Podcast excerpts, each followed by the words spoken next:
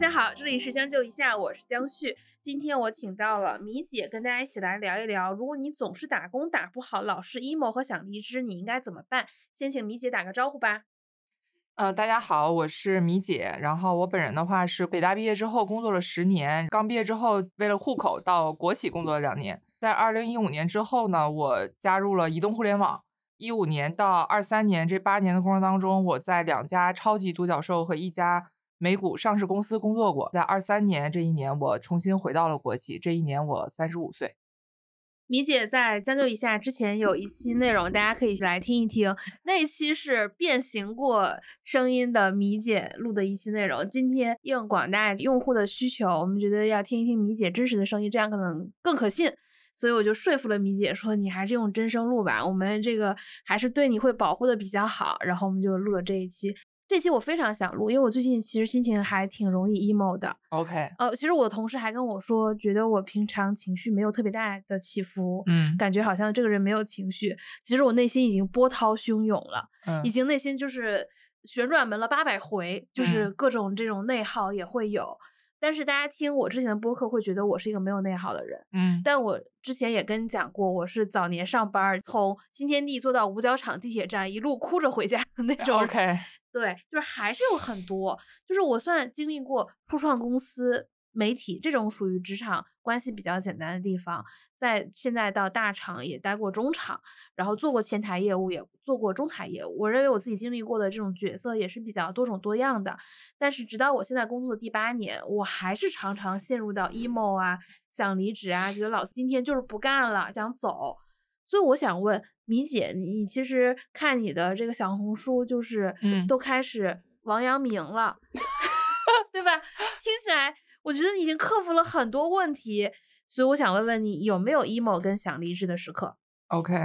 我觉得首先职场人要正视自己上班 emo 这个事儿哈，就是我觉得首先 emo 是非常正常的。我觉得阶段性的你的工作动力不足，在我心里哈，我觉得上班 emo 和离职是完全不一样的两件事儿。首先，你不要把这个嘴上挂着说我什么老子不想干了这个事儿等同于真离职。我们把这个觉得不想干了，如果挂到跟 emo 是一组，然后把你真正想离职挂到另外一组。我们先探讨这个 emo 和这个感性上不想干了这一组哈。就我觉得，首先这一组其实是在职场中经常容易出现的，而且我觉得就是每一个打工人也好，其实你要正视这种情绪上的波动。事实上，就是不管是不是在职场，你在任何一段。长期的关系里，这个关系包括你人与事儿的关系，包括人与人的关系，你阶段性的都会经历这个关系的起伏。比如说你读书的时候，你想辍学，你谈没有想过辍学，不是因为周围的人，我觉得是不一样啊。OK，上学的时候，大家看起来只有上学只有一种选择。但大学毕业以后，你可以选择公务员，当然这考不考得上，嗯，国企对吧？你上班现在流行还有做小红书自媒体博主，gap 灵修啊，这灵修说远了，就是相对比较自由的工作，嗯，可以不上班，这看起来是这样的，明白。换一种说法啊，比如说你读书的时候，你肯定也会有比较情绪比较低落的时候。我可以假装学习，呃，对，或者我以前是这样的，对，或者说是你谈恋爱或者在婚姻中，你也阶段性的会觉得，哎，这段关系比较没劲，或者这个人是不是自己想要的？所以我觉得这种阶段性的低落是很正常的。然后这是第一点，第二个就是我自己分享两段自己在职场里面的 emo 吧，这样可能大家也会感同身受一点。第一段的话讲，我一五年刚去互联网的时候，当时是在 TMD 其中一家，当时这一家已经是到超级独角兽的规模，就是百亿市值以上嘛。其实我当时在这家是一个新业务，还是零到一的那个阶段。当时有一段时间比较 emo 的原因是，整个公司是很牛逼的，就是经常就公司可能从 C 轮融到 D 轮，融到 E 轮啊，然后就比如全公司的人都在转这个融资的海报，或者是公司的 PR 稿，就现在。回想起来就挺傻的，就是你就觉得融这钱跟你有啥关系呢？我在这大公司里，我跟他荣与共吧，不一定如与共。对，但是就是就是你当时想的是这个与有荣焉，或者是就是这个钱最终可能回报到你的工资、奖金或者期权里边嘛。就是回到我刚才说我做的那个业务，就是我们其实是在零到一那个阶段，而且我在的那两年多时间，我们是做了两次零到一。第一个零到一的时候是。大公司的业务，如果你比较熟的话，你大概会知道，就是有的时候你是看到市场上有一家创业公司做了一个业务，然后这个业务增长非常快。作为一个大公司，他就想的是我要快速的去跟进这个市场，然后把竞争对手干掉。从估值的这个故事，或者是从以后的 scope 里面，我成为了一个更牛逼的公司。当时就是我们在做第一个零到一的时候，我们就发现我们对标那个公司，其实它可能做着做着，它也到了一个瓶颈期。如果是一个生意型的业务，对于一个超级独角兽来说，它不是一个那么性感的故事。对于我们这个事业部来说，可能就是你靠这么一个 story 是很难让大老板持续在这个事业线去投这么多资源的。所以我们就迅速做了第二个零到一。第二个业务相当于是存活下来了，但事实上就是它也快速到了一个，就是它没有迎来那个快速增长期，它也是到了一个瓶颈期，基本上是一个存活的状态。因为老板可能会觉得，就是在这么大的一个公司里面，这个领域我们其实可以花这个钱养这么一个团队，然后如果他能自己养活自己，或者在这个领域有新的爆发增长点，可以让这群人去跟进做这个事情。其实对于你身处其中的人来说，你可能会看到的是，就为什么来路上我在问你，你所在的大厂这个组织架构大概是一个什么样的架构？原因就是说，其实你是通过这种架构和组织设计，大概能看出你所在这个公司当前以及未来至少两年左右吧，就是它的战略上的一个构想，或者他老板的一个期待的。所以说，就像我说的，可能说老板会觉得你们这么一个组织或者业务存活有价值，但对于我们身处其中人来说，你可能会觉得公司里面像你这样的组织，假设有七个，那你会觉得 OK，我是一个 P 六或者 P 七。今天如果我在别的业务线，对吧？我们可能因为刚才我们讲的一个就是大厂某个业务牛逼了，然后它下面很多员工都有一个快速的，无论是在 title 上或者薪酬上的增长。所以说，当时就说直白一点，就是我们在那个业务上没有办法得到正反馈，对我们得到是负反馈。其实这个东西对于职场人是非常重要的。我觉得这个东西可能都是我工作五年才悟出来的，就是你在同样的努力和工作投入的情况下，这个工作给你投入的是正反馈还是负反馈，对于你工作的状态和情绪影响会非常大。就是这其实是 emo 的源泉之一。我觉得这个其实是最源头，因为这涉及到我们最根本的利益。是的，但是大部分的普通人的 emo 的点啊，嗯，就是我们日常生活肯定是老板今天批评你了，嗯啊，同事对你可能 OK 不是特别友好。我觉得这些也是零零碎碎日常生活中，你想到这个问题，我可能在工作第七年 才意识到。你现在工作几年？我第八年，哦我应该我研嗯因为你本科本科毕业，我严格意义说应该是第六年，就是我在大厂经历过一年以后，嗯因为我的工作性质就有点是对外和对内就是协调人会非常多，嗯所以你会接触到各个业务线的人，就是嗯跟你同职级。呃，不同年龄的人和就是一些很年轻的人，然后因为当时那个公司的业务线非常多，你就嗯能看到哦，为什么人跟人之间差别这么大？有的人可能几年就升到了几杠几，有的嗯人五年换三个领导，职级还停留在原地。一开始校招的时候，大家都是过五关斩六将，层层筛选，本硕、嗯学历都好看，实际经历至少六段起。但是同样优秀的人进入到这样的大厂，过三年后，大家的路径各不相同。那个时候是我第一次有意识，哦，原来这个结构性的机会，这个系统性的机会是这么的重要。嗯，对。就我第二个故事有点像你说的那种情绪 emo 哈，我先把这第一个故事讲完。你其实投入度很高，而且你在你做的事儿上，你觉得你也是在一个持续精进的态度上去努力。但是如果这个业务本身它一直没有办法给你个正反馈，其实你这个人就情绪就是会比较糟糕。这点我有发现，因为我嗯。现在在一个中台岗位嘛，我刚来的时候很惊讶，嗯。我开始这个职位换过很多人，我嗯。最开始想法说他们都没有我优秀，所以他们做的不够久，OK，我就是最优秀的那个人，就是天选之女。天选之女，我就是魏璎珞，我是甄嬛，咱就是要在这个业务上打个翻身仗，逆天改命。刚来的时候，我觉得整个来的这个组的人呢，就算正常，人也比较善良，就大家不要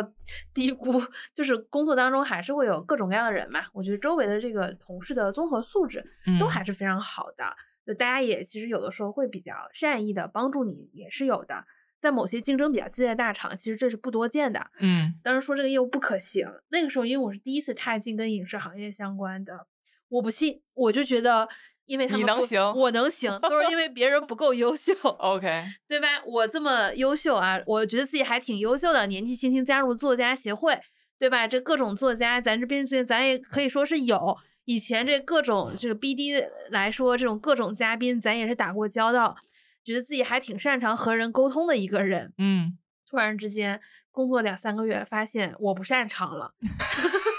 就是对之前的自己产生的都是误判。，OK，我后来发现，这个东西核心在于你站在业务的角色和你在的这个业务趋势和定位是非常重要的。嗯嗯，你个人再优秀，但你在的嗯这个业务和这个角色，它在别人的利益价值里面就是比较低的。是的，你无论怎么挣扎，你是你就坐在那儿，还是上蹿下跳、跑步前进，其实都没有改变你在这个电梯上的趋势。对你做什么动作都没有意义，因为你现在站在这个电梯，对于别人来说就处于这样的一个角色。嗯这是我有的一个呃体感，体感。对那个时候就是像你第一个故事说的时候，会发现你无论个人如何努力，你的结果就是不会有太大变化。，对，就是它不会有质的变化，嗯只能说就是稍微好那么一点点。这个一点点又对于老板看中的那个价值其实是没有到非常低的。对非常低的。嗯，嗯回到这个问题上哈，就是我觉得，就是我们把这个 emo 的第一点化作说，如果我们就把职场人在职场里面最重要的几个获得吧，第一个就是搞钱，对吧？就是你的收入的回报；第二个就是你在职级上和管理空间的回报；然后第三个可能是，比如说你所谓的认同的这个事业，或者是你在怎么说呢，就是意义感。就是大多数职场人可能反复在职场里面，其实他还是停留在一和二的追求上。这一和二的追求上，其实跟你个人是一个点点线面体。你这个点如果在的这个立方体里面，它如果没有势能，不是顺势而为的话，你其实就没有办法得到正反馈。你没有正反馈的话，其实就是在一和二上你是看不到增量的。那你看不到增量，既然一和二又是你在职场里面最重要的两个东西，其实你 emo 就再正常不过。我是觉得，就是成年人，你是要越来越尊重自己的感觉的。就是我也跟我一个师姐，她可能比我再大个两三岁吧，她在某家偏影视传媒的创业公司是 CFO 的级别啊，就是还挺有名的，就是对，就不方便说具体是哪家哈。我们俩就探讨过一个问题，他说，其实你年龄越大之后，你可以越来越尊重自己的感觉，原因就是说你无论是工作和人生经验都到位了。所以说，就有些事情你没有做太精密的分析，但是你感觉不对，可能就是因为你在直觉上判断某一个要素或者某些东西有问题，你才感觉不好。对，对，就就其实就像刚才咱们说的，就是企业里边经常有句话嘛，就只要业务在发展，一切问题都不是问题。然后如果有一天业务不发展了，所有问题都会跳出来。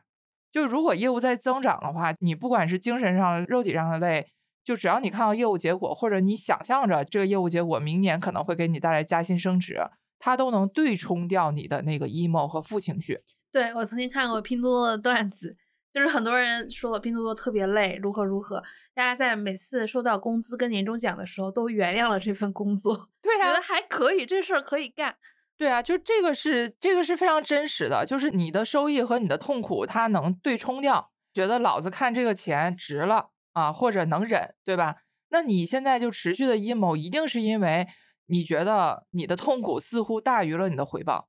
你说这个我还挺有感受的，嗯就是我在重新思考这件事情的时候，我就发现，其实前几年我的情绪系统已经进行了一些迭代。我遇到了一个四十多岁、同样比较资深、常年阅读哲学的人，对嗯我进行过几次开导。第一次是你把所有的事情都看成工具，包括你的情绪也是，你的嗯情绪应该留给你的爱人跟家人，这是对你来说最重要的，其他一切事情是不重要。我认为我自己已经是迭代了。当我在工作中遇到挫折的时候，我有了一些情绪波动，第一反应是会评估我今天的情绪消费是否值得。嗯，它帮助我拿到业务结果了吗？并没有。这个不好的感受为我赢得了值得的业务回报吗？也没有。我就开始评估这个事儿，那这个氛围就有一些不对了。嗯第二是别人的评价，哦，我其实，在新的一年，他又对我进行了一次情绪的辅导。聊完之后，我也觉得评价这件事情本质上是不重要的。我认为自己也克服掉了这个问题。我已经把情绪当成了工具，别人的评价对我已经不重要，我已经完全消化了。但我在这份工作中仍然感受到一些不舒服。我后来思考了这个不舒服的理由，就是我的付出得不到一定的回报，和这个处于业务的一个相对比较劣势的地位，营造出的这个大氛围让我觉得比较 emo 了。对，然后我觉得这算是 emo 的第一个故事吧。然后再讲一下。第二种，我认为 emo 比较常见的一个原因哈，就是我在一七一八年的时候，我是在 K 十二的一家那个超级独角兽。然后大家其实也知道，双减之前有一段时间，就是大班直播课或者教育教培发展是一个非常快的节奏。然后当时我在那家公司也做到了一条产品线的产品负责人。然后有一段时间我比较 emo 的原因是。就是我觉得那个业务还在增长，但是它的增长动能已经不是很强了。因为我们其实当时做的是一款流量型的产品，流量型产品就特别简单，其实你看的就是日活的增速，就是可能老板还没到过多的考核你们的收入和利润的环节，就是看的这个用户规模的增长。但是其实我大算了一下，就是我觉得，因为你做产品或者做业务久了之后，哈，你确实对一个事情的判断是能到，就我到今年底。我可能就能想象这个事情二四年级的时候大概是一个什么样的状态，然后其实我就判断了，就比如说未来这一年，可能这个用户规模它不会再是一个什么翻一倍或者是什么三倍那样的增长，它可能就是一个百分之三十左右的增长。那因为其实你产品线负责人，你是仅次于业务负责人之后的一个基本是一个二号位的角色，你就会压力很大。leader 岗它本质上是什么呢？就是如果你这个事儿没有办法吹出更大的牛逼的话。你的存在的意义和价值就会降低，本身就是一个带着团队往前走的状态，你不是一个执行的状态。执行状态你就是等公司布置或者等老板安排。其实我在那家公司真正在走的时候，我经历了三个老板。我最 emo 的时候，你要有问题可以中间插进来哈。就我我有的问题是，你换三个老板，会不会有出现老板许多你升职，然后没有实现被跳空的情况？对对对对。哎，我想想啊。我说真的啊，我除了创业之外，我打工那么多年里面，不太有那个就是预期不太一致的情况，一般都是超预期了。我知道了，你继续说。我觉得不是时时刻刻超预期，但是就是如果我没超预期的话，我基本自己能知道，就是不太会存在认知紊乱。嗯，对我我觉得这段经历还蛮有意思的，因为其实在一家公司里面反复换老板，就有的人会挺难受的。对。就是一般你去一家公司的第一个老板，你的默契度会好一点，原因是因为他当年招了你。如果他对你感觉很差的话，他不会招你的。所以当时我在那家公司的第一个老板，我们虽然中间也发生了一丢丢的不和谐，但我觉得那个问题很快被抹过了，因为我个人感觉我去了之后帮他解决了一些他想解决的问题，然后他中间还帮我加过期权，加过薪酬，所以我觉得就跟第一个老板是比较默契的。但是他离开的原因是因为他是那个公司的老员工，就是我们当年是九九六的，他但是他周六从来不 来上班，因为他是个二胎妈妈，而她老公还创业，其实他就是属于那种就是待遇不错，但是就公司发展起来了，他直接汇报给一个 founder 一个合伙人，然后合伙人对于业务线老板的要求就是 always day one 的状态，我好理解，这让我想到。曾经听过某个八卦，嗯，就是某一个大厂，某一个比较高 C 什么 O 的一个位置的一个人是一个女性，然后有小孩儿，呃，然后最开始老板为了呃照顾她，就是许诺给了她一些业务，让她留在这个位置上。然后她是一个女性，也是一个孩子的妈妈，估计他还在上小学吧，他有的时候就嗯呃下班那么晚。所以他经常可能会比较早走，那家大厂的 C 某什么 O 对他就有一些不满意，对，最近就把他换掉了。所以其实女性在这个方面是很难的。对，还有一点就是，就你想他们家又不差钱，就是老公创业，然后再加上就是属于八零早期的那些人，就买房比较早，经济上压力比较少。然后我觉得其实他走就就蛮突然的。对于高管的某次三六零环评的时候，他的分数没那么高，但是我觉得他那么。早期的一个职位，只要他想留下来，不管是他挪一挪位置，或者是在这个位置上换一换姿势，其实我觉得他都可以留下来。但可能最后他也表现的有点硬气或者怎么样吧，反正就其实我觉得最终是他自己想离开的意愿大，就是他就走了。走了之后呢，我就迎来了我的第二个老板。我这第二个老板呢，其实是一个老百度，然后中间自己创业过。然后创业过之后呢，我第一个老板是个女老板，第二个老板是个男老板。他的优点是，我觉得他真的非常的抗造。这个抗造要怎么定义？或者特别能加班，或者说老板批评他不在意，或者怎么样之类的。就我说的更直白一点，就是我觉得他这个人就非常的耐操。就这个可以逼掉哈，就是你你得解释一下，就是对我就解我就解释一下哈，就是。首先，他非常愿意折腾，但这一点其实可能大厂人士都有，就是比如说他特别想成事儿，做成一个事儿。否则你看，就比如说他曾经在大厂，然后他又出去创业。有些人其实创业失败之后要缓很久的，然后就可能快速的又加入。其实我们当时是一个 C 轮到 D 轮的公司，他又是一个比较高的职位，又开始折腾事儿。然后我觉得扛造有一点就是，你看啊，就是比如说那个女老板走的时候，其实领导肯定会对于他的继任者有更高的期待和要求。其实他也是要快速在三个月或者半年之内拿出一些标志性的业绩。中间其实因为你想他是业务负责人，我是产品负责人，有的时候就给老板汇报的时候，我是要跟他一起去的嘛。就是我感觉那个时间点，其实 founder 或者 C 叉 O 级别的人，坦率讲哈，他们也不是很擅长管理一个发展那么快的公司。就可能这个公司从他们曾经出来的时候一百人左右，到那个时间点是三万人。三万人哦，因为有电销，教培要养养很多电销和那个辅导老师。嗯，就连我们当时公司的二号位都说了一句话，就是他跟老大跟 CEO 说过，说如果当年我们出来创业的时候想到这个公司有一天要有三万人，可能我们都不敢出来创业。因为两个连长突然之间变成了两个军长，对军长这么大的一个 军队了，已经。对对，就回归到我就说他怎么行造怎么皮是一个问题哈。就是有的时候，其实我觉得我跟他去汇报的时候，就老板真的是很犀利或者很不给面子。这个不给面子来源于什么呢？就是你想，其实是一个创始人级别的会，我们去汇报业务的时候，其实有的时候大老板会邀请很多业务线的负责人，因为你们都是带业务的人，就希望给一些建议嘛。其实那个时候真的也不能说谁就能直接 coach 你说这个事儿该怎么干，所以说就是把一群觉得公司里面有经验或者有能力的人都叫到一起。所以说，OK，这些人都是 founder 减一，都是我的加一，对吧？然后还有我这个 level 的人，对吧？就是我是我老板的减一，founder 减二，对，founder 减二。然后就是我老板汇报的时候，你就想这个合伙人就会当着所有这些人去 challenge 我的老板，而且说出一些很难听的话。我想想，会骂人是吗？我觉得比骂人更难听的，就类似于你要干不了，就是你就别干了，或者你能不能干这个活，你会不会干，就诸如此类的这种。他是从外来，然后带一个团队汇报的时候，三个月内他的老板 C 什么 O 就跟他这么说。但是我就觉得这点也有点体现，是不是女性有点玻璃心哈？因为我就是会觉得，理论上哈，就你当着一个人的下属去训这个人，我觉得他核心是在当着下属了，有这个因素。下属和同级，哦，对，下属跟同级，这其实是比较对吧？嗯，就是你要真的从那个什么西方管理学，或者是就人际交往上，我是觉得就这个其实挺伤人的。对，因为你等于把微信都破坏掉了嘛，这个是比较严肃的。对，就是那种老板在挑战你，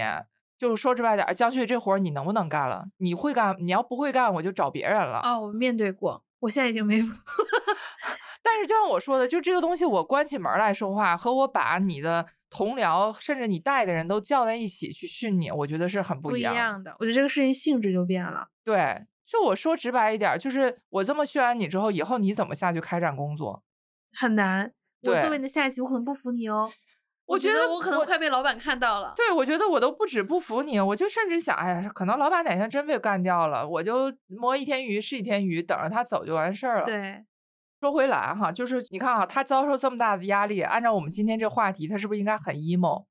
对，这个比一般的同事说一句有的没的，老板批评两句严重的多得多。但是我觉得，就是至少从我的观感上，我是看不出来他有什么变化的。我是属于那种自己觉得自己很差，会比别人觉得我差，但是我不 care 这个人的话，就是前者对我的伤害会很大。我不知道我有没有表达清楚哈，就生活中或者职场里面，很多人的想法我是不太 care 的，或者我不认同他的标准。只要我觉得这个人被我列到这个框里，无论他怎么看待我，我觉得都无不太有所谓。这是一类人。比如说另外一个框是我特别认同的人，然后以及我自己对自己的判断。就如果有一天，就这个框里，我认为我自己都觉得自己不合格，或者为什么我做不到我期待的水平的话，我就会自我认知很差。我觉得可能就是所谓的大家叫这种，不管就是学霸人格或者卷王吧，就很多卷王都会有这种心态。我发现确实有，对吧？卷王就是那种就自己卷死自己嘛，就是别人会觉得你都就像咱们刚才路上讲这个例子，就一个年级三百多人，你考了前百分之十，三十多人。然后他又接受不了，他就抑郁了。嗯，但是可能考一百三或者两百三的人就觉得自己很棒，对吧？我就是我，我我后来发现，因为当时真的是这样，我就觉得。曾经我跟别人聊过一些话题啊，今天跟一个九五年的小姑娘聊富养自己，OK，她就是那种就是对自己很精细规划，特别努力。就她的播客是在呃发现要年轻人攒下自己第一个一百万。嗯，她讲她说她周末的时候如果不做点事情，就什么事情不干，看一些电视剧，她就觉得浪费掉。OK，我说这就是我很正常的一天。然后在听他的描述里面，内心我就突然之间发现。我是一个对自己，就比如说你的第二个那个框，就是不符合自己心中的期待什么之类的。我发现我对自己从无期待。你发现你没有这个框？我没有这个框。你 so free。我对我我觉得我从来没有过就复盘过自己哦，今天如何如何之类的，好不好？我后来觉得这可能是我不容易抑郁的一个比较重要的一个事情。明白。嗯。但我觉得像你说这种，即使对于自己要求很高，而且好学生心态。比较多的人很容易陷入到这个当发生问题的困境当中。是的，当然不是说这个不好啊。就我跟你讲，我们刚才汇报的这个例子哈，就是你看啊，就比如他被这么公然被被 diss 完，我就会想，如果我是他的话，要么比如说我可能那几天工作性质不高，我可能就会早点走，甚至我可能早上会起不来，甚至可能我会有点挂脸或者怎么样，就至少他没被我观察到这一点。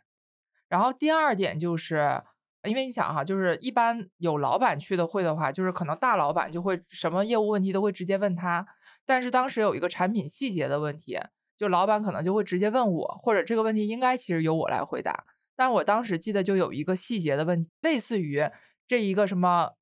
某一个子集页面或者某一个功能的渗透率或者是 PV 大概是多少？但是当时我好像就是没有答出来那个数字，但你老板答出来了。他也没答出来哦，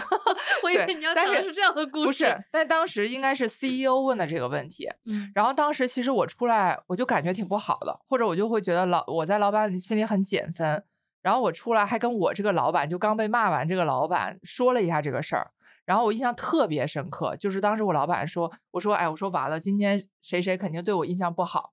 然后他就说嗨，他就说他说你说哪个事儿？我说刚才就是谁问哪个问题啊？我说业务问题，我说我答不出来那个数。他说嗨，他早忘了这个事儿。我现在突然发现，我跟你的那个第二任老板有点趋同，也有优点啊，也有优点，这也有优点。我我没想到原来卷王对这些细节都是如此的。是的，这个是我就那天富养自己的九五的产品小姐讲完之后，我就觉得我跟人家。对自己严格要求，人生差距太多了。我没想到要要求这么多。对，所以后来我也意识到，就可能我刚才我说那两个框，就真实情况下，理论上卷王应该还是非常在意这个世界对自己的评价的。嗯，但是其实可能我说那第一类人说的直白或者残酷一点，就是可能第一类人是我觉得他不行，就是我不在意他的标准。那其实第二类人就是我觉得那些人，要么我觉得他能决定。我的发展，然后或者我觉得很牛逼的人，那其实本质上还是我很在意这个世界对我的一个目光。我说一下，我我想起来以前有认同一个点，就以前我刚做制作人的时候做节目，然后你你写了一个提纲，然后当时我们是很多个品类在一起，老板就把大家一起叫过来开会，嗯，然后很多其他品类会提意见，可能会有生活呀、文化知识、财经，其实还是一个比较专业的品类，大家提了很多就是。听不懂啊，看不懂啊，这样类型的意见，呃，当时那个会上，我第一次面对这种会，十几个人提了很多意见，我当时情绪其实是稍微会有一些激动，因为在以前体系里面，呃，我会觉得做的还挺好的，突然之间换了一个环境，呃，当时我觉得就是你又不做财经，你给我提什么意见啊，对吧？我当时因为这个事情，我情绪其实陷入到了某种困境，然后我跟了一个。以前是财经杂志出来，在大厂待的时间比较久的一个女生交流了。她说，其实你只要考虑两件事情的维度，第一是，呃，多少人这样评价你，嗯，这个数量级是不是足够的多？它是不是成百上千上万？第二种，它是行业里的谁来评价你？比如说这行业里的特别大佬的、特别专业的制作人，如果这样评价，如果不是这两个体系，其实你不用太在意，嗯，就是听一下就好了，嗯，就是如果你觉得真的有问题，你调整调整，没有问题你就听完就结束了。其实跟你上面说的两个框是有点像的，对。然后就回到这 emo 话题上哈，对，先把 emo 这事儿讲完。我觉得回头就是讲这个三个老板这个事儿，回头也可以放在哪个职场 topic 里边，就是你怎么面对就不断换老板这个生存问题。然后你看，我就就我说的，就是至少我这第二个男老板，我觉得他就挺抗造，就是皮实，他就是有点像阿里说的那种皮实，就是他很想成事儿。然后其实说真的哈，我不觉得他的商业 sense 或者业务洞察。就特别的 sharp 犀利，或者他不算是我见过的那个老板里面洞见特别深的，但是就是首先他执行力非常强，第二个就是你看他就没有那种卷王的内耗，我觉得这个其实对他发展也挺有帮助的，因为他就不用去耗散自己的能量，然后再回到就是我在他的这个管理范畴下我的 emo 的一段经历，因为你看就是相当于那段时间合伙人就会对他的业务要求挺高的。然后他出业绩呢，其实你想他下面就一般业务老板，他想出业绩，核心他就是比较依依赖产品和运营。如果是一到一百那个阶段，他就比较依赖运营嘛。如果是零到一或者是一到一百的早期阶段，他还是比较依赖产品啊，因为你本来是一个就是流量型的产品，不是你像内容型的产品，它就比较依赖运营去运营创作者和内容。但我们这种就是比较靠产品本身去驱动增长的一个事情，它就比较依赖产品本身。然后其实那段时间我就觉得，他就经常跟我弯弯去聊这个业务怎么能去增长的更快，有更大的 scope，然后怎么去把老板吹的牛逼落实到这个事情上。我刚才你的嘴型好像要说把这个大饼画的更，把大饼画的更圆啊。对。然后那段时间其实我就会很 emo，我觉得我的 emo 就是把刚才那个现实的问题化解到我自身问题上。我的很大一个 emo 就是我我会觉得他会不会想换掉我。想不想干掉我？那个时候是因为你在这种沟通中感受到这个压力了吗？一个是感受到压力，第二点就是当你是一个比较高 P 或者比较 Key 重要的人的时候，当你换老板的，就一朝天子一朝臣嘛。也是，如果前任老板又特别喜欢你，对，就可能会想换掉你。对，因为你想哈，就是就我已经是一个合伙人减二的人了，嗯，然后这个公司又在一个非常快速发展的阶段，其实当时我是要参加那个公司的。就那种就是管理层的一些季度会或者年会的，你已经是一个比较重要的业务角色了。然后你就想，你的老板就基本就是那个管理层减一，你们都算是这个公司比较重要的人。而且说白了，他跟我们公司的合伙人是在之前的公司，他们就有同事或者上下级关系。嗯，就说白了，他们是那种有点感情基础。对，就有一天可能说白了，江月，我觉得你的能力。呃，我能说你的名字吗？啊，可以啊，就是可能如果有一天他如果被干掉，或者觉得老板不行，他可能会被换一个职位，就是他们是有这样的历史渊源和裙带关系的。但是我跟他是没有什么旧交的，然后所以我就会想，如果他觉得我不行的话，我是不是就会很惨？对，因为其实这样重要的角色，按照我们在某些大厂的观察，应该是这个人走了，下一级也会跟着走。是的，然后马上来这个人的自己人来做，对，大概率是个前同事。是的，而且还有一点，你就想为什么就管理班子经常会有调整？阿里为什么要换血嘛？就这个事儿不行，这个事儿不行。对于大公司来说，有的时候我事儿还是要做，但是我要换人做，这不很常见吗？就本质上就跟我这个老板从第一任换成第二任也是一个道理。他换了一遍，那如果老板觉得这个事儿还是要做，还是要第二任老板来做，那他就要把压力释放给另外一个人。如果我是他下面交付这个事儿非常重要的一个人，他就理论上很想动我，不管他觉得这个事儿是不是真的我不行，但至少动我这个事儿可以给别人去营造一种可能性或者希望。所以那段时间我很大的 emo 就是。我觉得他是不是想干掉我，或者觉得我不行？但事实上，就是过了三个月之后，他被干掉了，就我就迎来了我的第三个老板。但是当时我很 emo，就是我记得我会有轻度的那种像焦虑症或者是情绪低落，我觉得没有到那种抑郁的状态。就是我那种轻度的焦虑或者是情绪低落的时候，我可能就会有点嗜睡。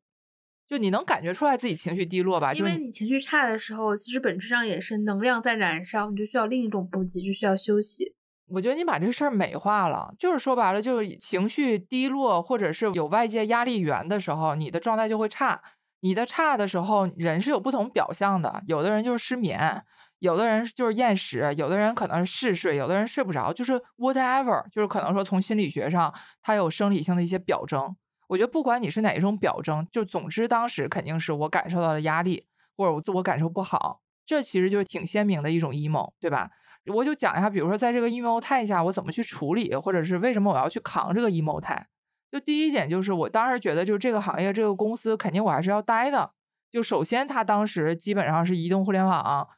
因为教培特别火的时候，可能 TMD 就已经过了最火，就可能在找第二曲线、第三曲线的时候了。然后我就觉得，其实我能在这个行业混到一个比较好的职位，我肯定是要守在这个行业，而且我在这个公司也有期权，也没有到两年，所以我肯定是要在这儿扛的啊。就说难听点，我扛死我也要在这儿扛着。所以说我肯定是要扛这个 emo 态的。然后就过程中，你说谈到什么化解或者什么缓解，你肯定大概会知道，就是你怎么从什么睡眠饮食上，或者怎么去自我安慰。但是事实上就是不太会存在，就是一个。那么好的疗效，就一夜之间你就好了，或者怎么样？就像那天咱俩探讨的，人生怎么度过至暗时刻，就不存在度过，就一个字熬。就这个日子就是不好过，然后你算来算去，你又离不开这个日子，你又没有一个外力能去改变，那你其实就是要在这个里边去死扛。你说，瓦罗，怎么感觉你都要？啊！我感觉要哭出来了。没有，我这眼镜走的时候没擦而已。继续说，米姐。对，就是我就觉得没有什么好办法，就是扛一天是一天。终于扛来了，他被干掉的那一天。但我觉得这家这家，因为我觉得是当时你在这家发展足够快，只有发展快的大厂才会说一个人招过来三个月不行就把他换掉。因为我曾经目睹过 跟我相邻的业务线一年换了三个老板。每三个月这个老板做不行，外面招的就马上换掉。是，可能内部的人可以给你一个转岗的机会。对，但是新招的人三个月做不出来，马上下一个三个人，三个下一个人进来。对对，反正其实当时你要说就是就底线来说的话，因为我是觉得我应该在那个时间点在那个公司干了一年多吧。你看，我不是说我是那条线上负责产品的人吗？我真的在那个线上非常曲折，就是我在那个事儿上。我的老板换了三次，我合作的技术 leader 换了三次，我合作的运营一二三，反正也是换了三次还是四次。就是我真的是那个业务里边一个比较重要的角色里面，至少在我走之前没被换过的人。那说明明姐还是厉害的，我还是能扛的，能扛。我想到那个找一下杨天南讲的那个东食西宿，你等一下啊。哎，对，那句话什么意思？我其实不太懂。我我先找出来跟你说一下。所以后来我其实意识到，就是如果我是在那个我认为的第一个框自我评价上出了问题的时候，我是一个过于敏感的人，就可能我的自我期待一旦过了，我觉得自己为什么表现的不好，或者没有达到自己期望值的时候，我给自己的压力会大于外界真实觉得我的评判标准。我会觉得这样的人其实最容易被 PUA，就是尤其是在职场上，因为你的这种好胜心跟自我要求太高了。因为我觉得 P U A 这个事儿是这样哈，就是这个跟跟社会阅历有关。就是他如果在 P U A 我，其实我是能识别的，但核心就还是说，我会觉得为什么这个事儿我做不出来，或者是我为什么在这个结构、这个组织里面找不到一个更好自己的生存空间和位置。至于说是不是他 P U A 我，我觉得谈不到，因为。说真心的，就如果你觉得这个人真是在 PUA 你，但是你在行业里面能找到另外一个生存空间，实在不行你就跳槽。就你真的觉得这个老板很差劲，但是核心还是因为就是你觉得结合自己的能力和势能，你在这个结构里面就在这儿就是你的最好的选择，所以你就要与这个环境去共存。但是你发现就是要么他折腾你，要么你折腾他，然后或者你在他下面的时候，就你找不到一个合适的姿势，很好的生存，你就会自我评价。比较差，我个人感觉倒不是因为他 PUA 我导致我那段时间压力大，核心还是我真心觉得我也把那个事儿吹不出一个更大的饼，但是，一直到他被干掉，我换来第三任老板的时候，其实到我离开那天，其实我挺释然的。就最后，其实我们那个业务就被调整到一个，它还是一个独立业务，但是它就放到了一个类似于一个更大的事业群下面。就是比如说，可能你在大公司知道，可能当年就是大公司会做很多 app，可能早期一个 app 它都是独立资源，就独立的研发资源、产品运营各个资源是封闭的。然后可能说这个 app 本身就会有一个业务老板管这个事儿。其实可能说，当这个 app 比较平静，或者你觉得它不是一个超级 app 的时候，就说白了，可能抖音它最后成为了一个非常牛逼的，甚至是事业群，对吧？就比如说火山，或者是字节也会有一些不太行的业务，它最终可能分给了一个老板，这个老板可能管很多条线。我们那个事儿最后就会我的第三任老板，可能他手里就会有两三条线，然后我这个事儿还是独立的一条线。其实当时我换了第三个老板的时候。我当时是想 trans 到一个在那个公司里面我认识的另外一个运营 leader，想去他下面做一些偏产品运营的活儿，因为当时可能我已经有一点出去创业的想法，然后包括说，就算我换了第三任老板，其实我觉得我这个业务依然没有增长势能，就是我觉得它就是一个维护型或者是稳定发展型的业务，就是我记得我就非常想 trans 走。那个新老板，我就跟他见了一个下午，也谈妥了这个事情。我就跟第三任老板说，就是我就是综合考虑，我说交接完之后，我就想 trans 去另外一个团队。然后我印象特别深刻，我应该是那天晚上忘了是十一点还是就凌晨前后给他发了一条钉钉，莫名其妙的睡了很晚，但是早上也没有嗜睡，也起得很早。你知道我过了那天之后，我才发现我之前这个心理压力有多大。因为我想到我能离开这个事儿，我精神一下就好了。我能理解，你懂吧？我懂，就是就是你就能意识到你之前一定是 emo，然后他一定是有一个压力源，或者是就比如说大夫会说，真正抑郁症的人他是无源性抑郁，就是他没有任何缘由的他情绪低落。就我这种明确是说我有个，就像你说的，就有些 emo 的人，就是老板今天批评你。或者你今天反正 whatever 一个事儿，你是有一个压力源的，然后你就会发现这个压力源撤出的时候，你这个情绪一下就缓解了。结果我老板就不想让我走到他当时得了流感，特意约我去望京他家附近的一个咖啡厅，就是我们还来不及在公司去交接的时候，他在病中就约我一定要见一面，说不能走，因为他就算是一个维护型业务，他大概也是一个。日活百万级以上的 app，然后就是我又是对这个事儿最熟的人，而且当时是这样，就是我从第二个老板换到第三个老板的时候，就比如说当时跟我平行的运营 leader 是离职了，因为第三个老板就挑，就是第二老板就说这个业务不需要养一个事业部了嘛，把人都拆分到各个团队，就是说你要选哪些人。其实这第三老板是选了我的，但是他没想到我很快要走，他给我强摁在那儿了。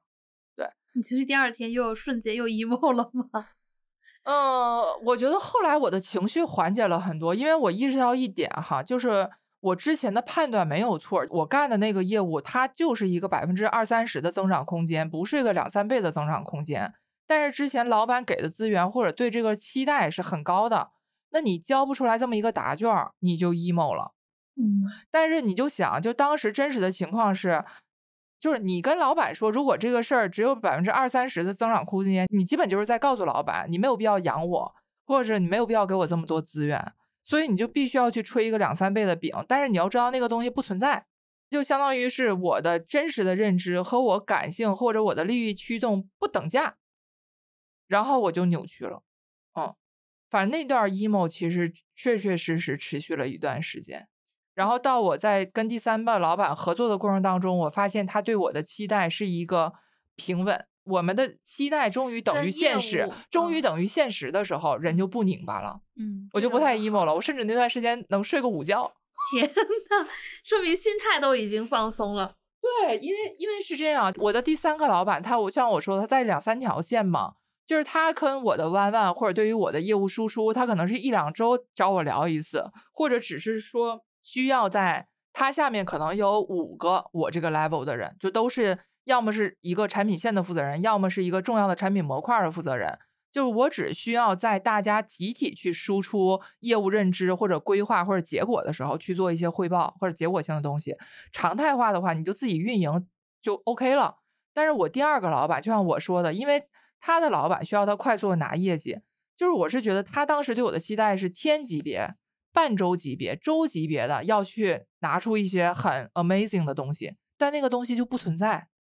是不是？我觉得也有第三任老板有一个变化，就是公司层面对这个业务已经有了一个新的判断。对，就是老板的期待也跟认识是吻，也跟现实吻合了，就是大家都不太拧巴了。嗯，我觉得很多人的痛苦，呃，我们先不说那些小的，今天老板是否批评了你，同事如何嗯如何，大部分的根源性痛苦还是在于工作的本身和利益的本身。对，我觉得，哎，咱俩聊完之后，这事儿挺清晰了。就是我觉得，第一，我的 emo 就分成两种，第一种就是你在职场最想拿到的这个薪酬和这个上升空间得不到，或者没有正反馈的，或者是消极态的时候，我会 emo，这是第一点。第二种 emo 就是你的期望，或者是别人对你的期望跟现实不吻合的时候，你会 emo。你想听实话吗？啊、你这种对于，我觉得大部分人痛苦都不到 这个程度。我如果现实中我感受到的，OK，现实中我感受不到，但是我觉得到工作到一定年龄、一定级别，一定会遇到这样的挑战。因为我觉得是这样，如果我是大多数人那种，就老板骂一句就 emo 的话，你也不会约我来录这个播客，对吧？也是，我我在说到那个上一期分享迷点内容到那个我的小小的微信群里大家讨论，然后呃杨天南说说前几天还在跟人讲说择业东食西宿最理想的状态是毕业进大厂拼命卷，接近三十五岁的时候进了央国企，被领导看中提拔成了处级干部，然后混日子到六十岁，然后有人说米姐不就是这个剧本吗？对对对，对，已经活成了我们。我觉得我还有点儿接近哈，因为确实我今年回到那个央国企业工作之后，今年还算是小小的成功了一把。对我，我当时都还，你说？我当时还挺惊讶的，因为我们俩聊的时候，你进这个国企还不到一年。对，就是虽然也不是很高的职位吧，就是我没太想象到说，就是我社招回到这个地方，就是在一两年之内还能迎来一点儿发展空间。对我以为至少得你进入到第二年的时候，才可能等到一个这样的机会。就是我觉得第二年都挺难的，因为就是社招也好，或者说这种环境本质上它还是有点儿就是需要那种你对组织的贡献，或者他挺在意私龄的。嗯，就是你会觉得，就算再小的发展空间，因为它有点像一个存量的结构，就你可能会觉得它都会给一些老人儿或者怎么样。对，反正整体上来说，我觉得相对自洽吧，嗯，可能缺少了一点曾经在那个创业公司和大厂的那种激情，但事实上，我觉得这两年跟很多人聊完之后，发现大厂也没什么激情了。对我现在觉得下班都越来越早了。前前段时间还有一个朋友聊，我说你这么年轻，可以试试字节，他在有一些业务里面还是有增速的，可以去。然后他说字节不天天十点下班吗？我说没有，我觉我最近周围同事都是七八点下班，还约我吃饭呢。嗯，现在极少数能听到某些业务线能加班到那么晚的时间。好像说大家也在做一些集体不卷的对抗，说什么开水团什么的，大家都也不会搞到那么晚了。现在很少，除了拼多多和小红书，其实没听说哪家公司还比较累。但是我觉得可能搞到八九点还是要常态吧。八点是个常态。对，我觉得，而且还要看你位置啊。就其实你要真的干到什么三杠三、四杠一、P 八以上，就是你不太能松弛。原因真的是，就老板养一个你这么贵的人，就如果你告诉他或者表现出你现在是过日子，其实这跟老板认知是不吻合的。嗯，嗯，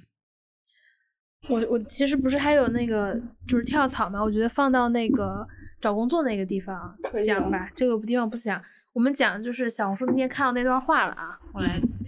我们其实刚才跟米姐已经讲了，就是工作中会为什么会 emo，以及如何处理这种情绪。处理情绪这个你有要讲？方法论是吧？你觉得有吗？我有，刚才我还理了一下。哦，行，那我这个录一下。好，那我们既然说了，我们大的 emo 情绪都可能产生自哪里？米姐有没有应对的方式？我们现在前面只讲了说什么样的场景你会产生嘛？OK，嗯，我讲一下我处理 emo 或者是情绪问题的一些小小的方法或者 tips 吧。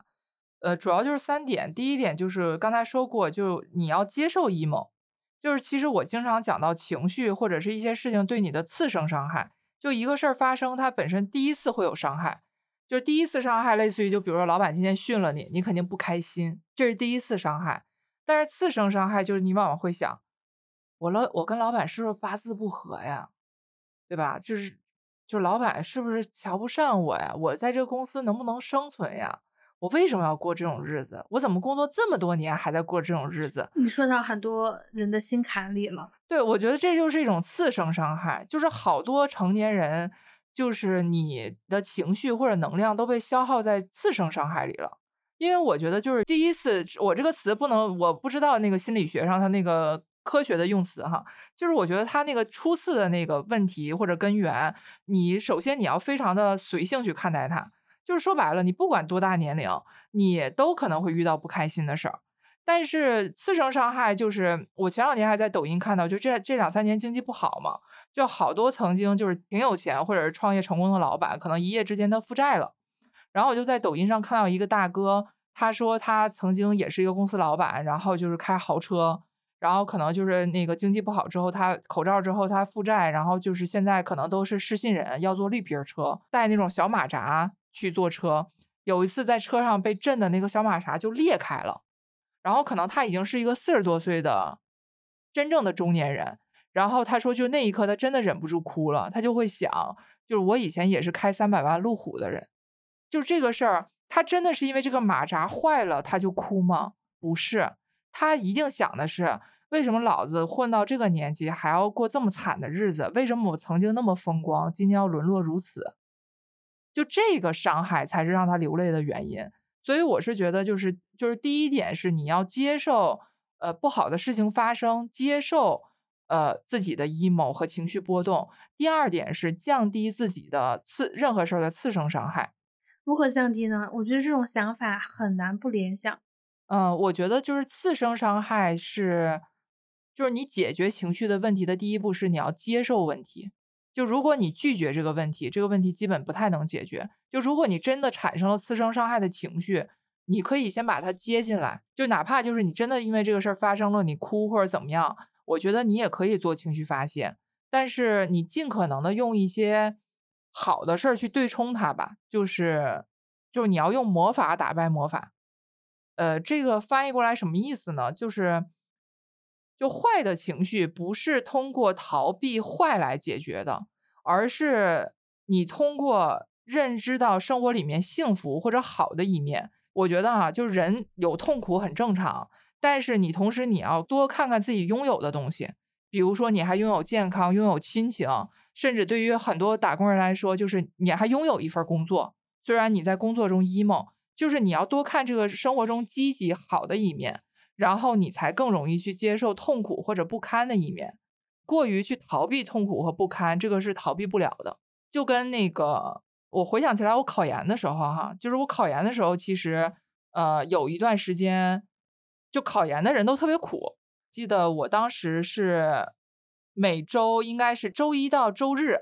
我在这七天里面，我只有周六下午是不去图书馆的。那你这跟衡水高中一个模式，我在车上跟你讲。对。就是那半天，其实是我释放那个学习压力，或者是那个回血的一种方式。就是那半天，比如说我，不管是刷剧，还是睡觉，还是逛街，还是干嘛，就是那半天是我基本上在那个考研冲刺的时候唯一的娱乐。对，这个就是我说的，就是包括你职场也是一样，就是像你刚才讲的，就多多的人他是用发薪水或者发年终奖的那一刻。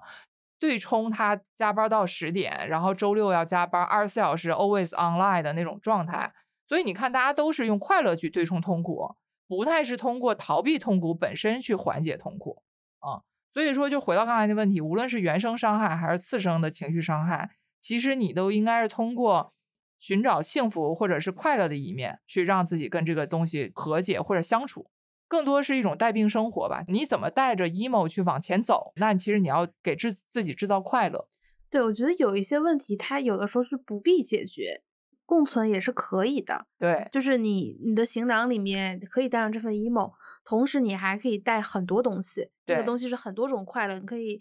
更符合你个人的快乐。有的人是看剧，有的人是吃东西，有的人是玩，有的人是可能另外一番事业都有可能。对，然后。这算是第二步吧，就是第一步可能是你 emo 了之后，争取说少给自己带来次生伤害。第二种就是不管你原生伤害和次生伤害如果真的有了，而且很大，我觉得你应该是给自己制造一些快乐，或者是通过快乐和意义感来去对冲痛苦，而不是通过逃避痛苦本身来解决痛苦。然后我觉得第三点就是，如果你是一个足够理性，而且就是在自我精进上要求比较高的人，其实你要把 emo 做一个归因。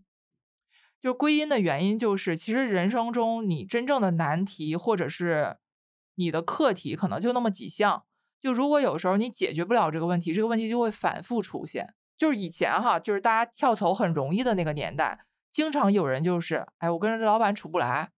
或者我跟谁谁谁处不来，我就想跳槽，或者说这次晋升又没有我名额，我就想跳槽。其实我觉得本质上都是你遇到一个坎儿，你从来没真正解决这个问题，你就想逃避。其实这并不是一种智慧。就如果你在一个事情上没有解决，你反复的去离开这个事情，你永远没解决这个问题。你其实人生就还是一个平静的状态，就遇到瓶颈的状态啊。我记得当时我在那个 TMD，就是我去互联网第一家的时候，当时遇到一个什么事儿呢？就是我讲过，当时我们那个业务不是做了两次零到一都不太行吗？然后当时做第二次零到一，就是遇到那个。发展瓶颈的时候，当时带我的那个姐姐，她就 trans 到活水到公司另外一个部门了。因为当时就像我说的，就是去别的部门，可能你半年一年就能晋升，但是你在这个鸟不拉屎的业务，可能你干两年都晋升不了。当时，因为你想，那是我在互联网的第一份工作，其实我还是挺依赖有人带我的。所以说，当时他走的时候，我的本能反应就是，我也要跟他一起活水，换一个部门，因为我是觉得当时我。我在一个产品线里面，如果就是我没有一个产品 leader 的话，就比如说那么多研发，基本上就是我一个人要跟进需求，然后管理发版，然后七七八八的事情，我觉得我 handle 不了这个事儿。但是后来我快速的调整了一下情绪，然后后来反正总之就是我没有走，没有走的时候，我当时真的是改变了一个观念，就是我当时我换了一种思维，我就觉得我很难得就是在工作两年之内。就是有这么大一个业务能让我去操持，就基本上至少当时我跟研发、测试或者运营七七八八同学，因为工作两年就有一些信任感了嘛，就真的我 miss 到一些事情，就有大家也会帮衬或者提醒我，然后我就觉得有这么一个事儿能让我操持，其实那半年应该对我能是发展非常快的一个阶段，所以最后我就我就没有走。这是不是后面你真正能升起来的一个比较重要的跳板的机会？呃，我觉得也算是。就是如果我不经历那个事儿的话，我觉得当时如果有那个姐姐在，我永远认为我是一个小 PM，就是我可能就是管理一些 feature 啊，或者做一些局部的页面，然后我会觉得就是真正就是产品线上一些比较重要的事儿，可能我都搞不定，那些事儿都是别人来搞的。但由于他走了，我上面没有人，就是我印象都特别深刻。就是当时因为你看我算是一个功能。P.M. 这可能都是早叫什么古早古早互联网时代大家的叫法，就是就是那时候还都不，现在都叫用户 P.M. 当年叫功能 P.M. 策略 P.M. 就当时因为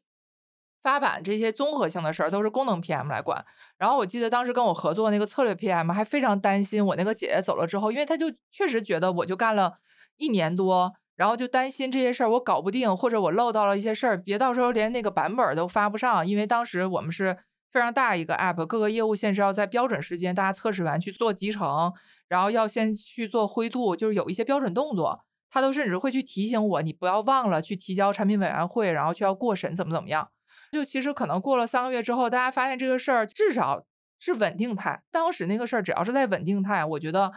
我已经可以为自己鼓掌了。然后我就觉得我没有逃避，选择了留下来。其实留下来本身对我这个修炼还蛮重要的。这个我想想，这个是为了回答啥问题啊？这个是回答问那个问题，就是你 emo 的时候，你最如果你是一个心力比较强的状态，你最好去归因一下。就比如说有些人他在人际问题上总出现问题，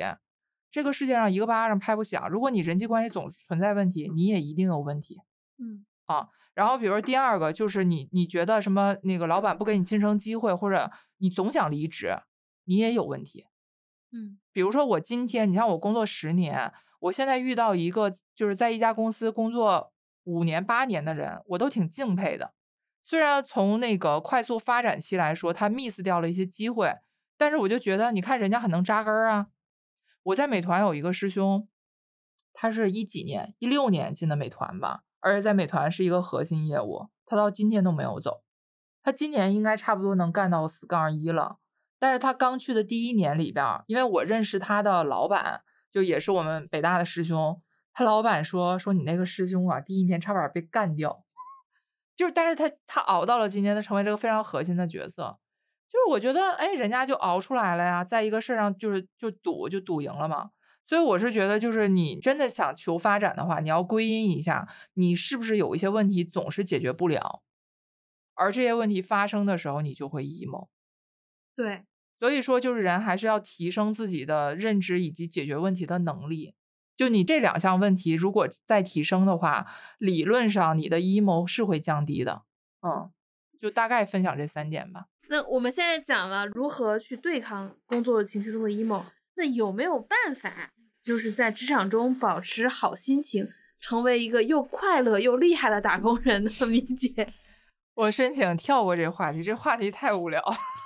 你觉得难道不存在快乐的打工人吗？其实你把刚才咱们聊这些问题都解决掉，我觉得你应该就是快乐打工人了呀。你看哈，刚才讲了几点，第一个就是你想在职场里快乐的话，本质上还是要在一些核心的利益问题上，就是有正反馈。嗯，就是要么你能看到升职加薪的空间，要么就是你对这个行业不管叫热爱，或者你就认准了，你就是干这个事儿。挣多挣少的话，你其实就是觉得你就是一个过日子的心态，能在这里面找到一种安全感和存在感，就这两点基本就没有内耗了嘛。嗯，没有内耗就是看你怎么定义快乐。我觉得还有一点哈，就是好多人期待太高。你看啊，刚才咱也讲到一点，期待大于现实的时候就会不快乐，所以你就要期待跟现实吻合。嗯，我觉得做到这三点，离快乐就会近很多。我觉得另外还有一种。就是我遇到年轻朋友问我的问题，我印象特别深。之前就在这附近对面那个咖啡店喝咖啡，我跟一个前同事，他带了一个他的实习生，是个香港人，然后在广州读书，这一年实习在北京，就特别喜欢北京，一个香港人，我都产生了很大的费解。我说你在，你跟他说回归了，可以经常来看，可以经常来，他就非要留在北京工作。呃，当时内部自己没有能留下来的这个 offer，然后他就得走嘛，找。小姑娘找了四家互联网公司，那她不是很适合去 TikTok 工作吗？呃，可能当时没有机会吧。OK，她可能呃喜欢中国传统文化，我理解她是这样的一个人。哎，我能问一下她为什么喜欢北京吗？我不知道，她是说北京的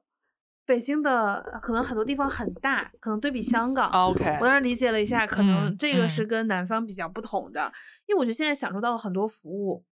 没有差太多，甚至我觉得香港商业化要比北京更发达，应该是更好的。然后他拿了 TVB 的 offer，然后我说很好啊，你看你在这个抖音直播也干过，然后回去带 TVB 振兴一下直播行业，重新杀回内地，职业发展也很好。其实我当时真觉得这个机会还是不错的。然后他拿了微博，还有一个是字节，可能是一个。比较中台非业务部门的运营岗位，嗯，呃，还有快手，快手有一个业务岗位，但是我记不清了。然后又拿了一个微博，他居然去了微博，我当时也有点震惊。从发展业态来看，就是肯定是第一选择是字节，第二是快手，第三我可能才会选到微博。微博还是比较传统嘛，嗯。然后那天他看我发播客，给我发了几千字。当时上班儿，我还没来得及看，我都是吃晚饭的时候打开手机，发现他是发了好多好多好多，然后就说他的问题，就是讲他拿到这几个 offer，然后这 offer 什么职位，我现在已经记不清了，呃，因为太长，他自己很犹豫，就是他觉得自己的加一不够厉害，他觉得自己的加二还行，然后觉得这个，哎，这个问题我特别想分享，哎，你可以说一下，就是当你觉得自己的加一。不够厉害，然后就是你看我大概五六段工作经历，我经常觉得我的加一不够厉害。基本上在最近三年左右里边，我就会意识到这是个多么片面的想法。应该是我在五年前吧，就是我经常在某段工作里面就觉得自己的加一不够厉害，然后觉得加二还行，跟他刚才的想法非常像。但后来我意识到一点哈，就是某些职场人他为什么经常觉得自己的直接老板不行呢？原因就是你拿你老板的单点能力跟自己去相比，我怎么去开始去尊重为什么我的加一能成为我的加一这个事儿？我就举几段例子哈，就比如说某一段工作里面，我会觉得我的老板对于商业模式的认知不太强，然后我就发现每次我们聊到整个业务的构想，就比如说我们做一个三年的业务规划，然后拆到某一年该怎么做的时候，就我觉得我老板没有这个能力。比如说我放到我今天这份工作里面，就是因为可能说我现在的工作里面，大多数老板他是没有这种互联网产研工作经验的，所以说他不太懂得产品和技术怎么去工作的。如果我拿这个单点去认知我的老板的话，那我肯定觉得他一般不太行。但是后来就是我说的，我为什么觉得我这个想法非常片面？你如果想正视你和你老板的关系，你应该做一件事情，就是今天你老板这个活儿、这个坑、这个位置直接给你了，你能不能搞定他搞定的所有事儿？这个是非常重要的。你就比如说，我曾经的一个老板，就是我觉得他某个能力不太行，但是后来我就在想，对于老板来说，他要直接扛到几个指标，就是部门的收入和利润。然后我甚至发现，就是他有一个能力，就是当我们部门最后缺一些利润或者是怎么样的时候，他能协调他的同级，或者搞定某一些老板，帮部门再去搞一些项目，把我们这个收入会搞定。我完全没有这个能力啊！还是说我刚才说那个，我觉得商业模式认知不够强的老板，其实他就是刚才我说那个，就是我在某一家公司有三任老板，然后走的第一个女老板。你想，他有一个能力，就是他是那个公司工号前一百的人。然后就其实只要留在这个公司，就算老板觉得他的能力稍微有一丢丢不行，但是对他的信任或者在这个公司给他留一个坑，这个空间是永远存在的。所以说，就基本他想做一个事儿，就不太会存在说老板一定不会让他做事儿，或者是老板一定要干他走。这一点其实对于一个高管都挺难的，因为其实如果是空降的高管，经常会存在不能 landing，最后要被干掉这么一个结局。如果你的老板是一个在这个公司一定能扎根儿，跟这个公司最高级别的人，他们基本是一个长期绑定的关系，这也是一个非常重要的资源，是稀缺的能力。对，所以我后来我就认为，就是说，我觉得加一不太行的时候，这是一个多么片面的认知。首先哈，你看，我们就认为老板要搞定人和事儿和钱这三种能力，其实你有的时候只认为你在事儿这个维度上，你的某些能力比老板强。但是老板要三个东西都搞定，这三个东西咱们就都搞定，咱们哪怕就认为他三个事儿只做到了六十分，但是你只是在一件事情上，你认为你做到了八九十分，但其实很多事儿你可能是五十分，然后你觉得你的老板不行，对啊，然后你为什么经常会觉得加二行呢？因为我们就认为加二可能是一个你的老板的一个升级版。老板可能是所有事儿做到六十分，加二可能是所有事情做到了七十五分，然后你可能很多事儿也就是七十五分左右，或者你是八十分，那你当然就觉得，因为你其实经常是找了一个老板最薄弱的点跟你最强的点去对比。对，因为你作为下属，你在一个老板八九十分，你六七十分的点上，你是习以为然的，你认为很正常。对，因为这点他才是我的老板嘛。对。但是你经常找到一个逆反的点，你就要冲天了，你就觉得，哎，凭什么他是我老板？你这个认知是非常片面的。嗯，我其实也是到，就像我说的，我可能是工作五年左右的时候，频繁有这种想法。然后工作七八年的时候，我觉得我这个想法十分的片面。我工作三年的时候就有过这个想法，但是你，但我没思考到你这一层。嗯，但是我后来因为我的工作性质变化比较多。老板永远都比我强，后来我也认了这个事。你你看哈，就我刚才讲的，比如说，觉得那个商业认知一般的女老板，但是她在搞定人、搞定钱，就公司内其实给她投资源，她搞定人和钱这个事儿上，她比我强太多了，对吧？然后搞定事儿这个级别上，其实什么所谓的什么商业模式，那也只是个单点。其实最后这个业务能存活，他搞定前两个事儿，第三个事儿，他哪怕做到七十分、六十分，就 OK 了。我只是在事儿这个维度上一个单点，我觉得好像自己还不错，但是那个东西真正落地，你就觉得有多牛逼吗？对吧？然后我举的刚才第二个老板的例子，就是说他最后能在年终的时候协调收入，把部门的业绩完成，那就这个能力我完全也不存在。那不存在的话，就算我在事儿这个维度上完全比他强，又能怎么样呢？我搞不定最后这个收入，搞不定这个最重要的这一关。所以说，后来我其实评价了一下，我但凡认知到，就是说他要在人事儿、钱上都能达到一种平衡，我就发现我每个阶段的老板，他都应该是我的老板，我就我就就应该是他的下属。我发现没有一次会违背这个规律的。米姐，我觉得你应该开个知识付费的课程，真的，真的，真的，真的。这是啥课程呢？我我觉得好多职场课啊，因为我之前不是在知识付费也待过一段时间嘛，嗯，好多其实真正呃，好多人是没在大公司上过班的人开了这个课程，嗯，或者说他是在很小的工作室讲的职场课，他讲的都是小技巧，我怎么更好的跟你表达，跟老板沟通，但是他其实没有放在业务场景当中去思考。就是脱离业务基础，他所有假设的场景就是咱业务无时无刻都在蒸蒸日上，你只需要做好你自己，做好你这个。但是我后来意识到哈，就是这种玄而又玄的东西，可能不解决实质问题。可能很多人就是想学怎么搞一个 PPT 呀，或者是我确实会想，就是就像我说的，我做自媒体这个事情，我不会急功近利的报一个什么商业化或者快速增长的目标，但是它对我来说是个细水长流的事儿，我应该后面还是会做一些东西。我最近特别佩服产品老曾，就虽然我从来没点开看过，OK，但是我我是那种早上醒来会打开小红书，让大家失望了，让大家失望一下直击事物的本质。其实很多人的工作可能就是离核心岗位很远，嗯，就是这是真实的，虽然难听，但是真实。因为我现在就是在一个这样的岗位，因为其实一家公司赚钱核心驱动的就是那百分之二十的人。对，但是要跟这家公司的所有人来去共享这份收益。对，然后大部分的公司跟职场的痛苦，其实就来源于不赚钱，百分之八十的人制造出来的。嗯，对，就是这也是一个 现实。所以作为职场人，只能说努力把自己调整到更核心的岗位，争取更大的空间跟利益。如果争取不到，那你就要做好自己心情的调整，对，才能说以及期待和现实之间的关系。对，就你要处理好这个关系，才能变得更好。那感谢米姐又跟我聊了一期，而且是真人版。米姐说一下自己的小红书吧。感谢江旭哈，然后也希望大家关注我的小红书上岸的米莱。米姐不仅还讲讲职场，我看偶尔还发点关于北京买房的信息。对，发现看的人更多一些。是的，主要是因为我非常偶然的关系。正好是在就工作之后在北京第十年，然后这已经是我十年里面第二次买房，然后就我感觉比我第一次买房的时候自己这个认知啊方方面面可能更成熟一些，然后非常偶然写了一次，结果没有想到买房的比职场的话题要热很多，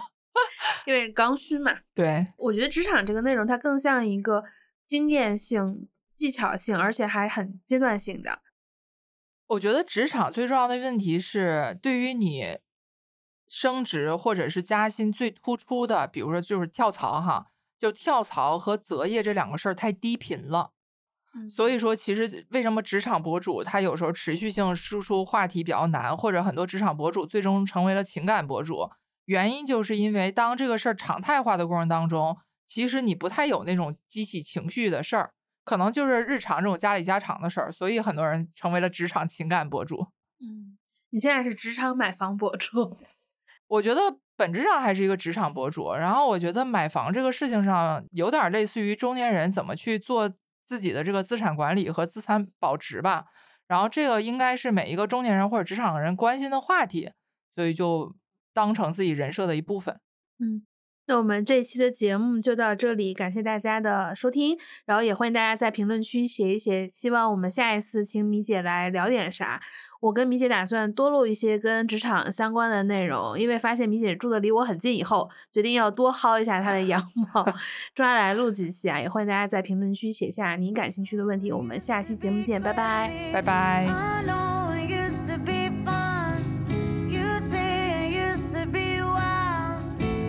day.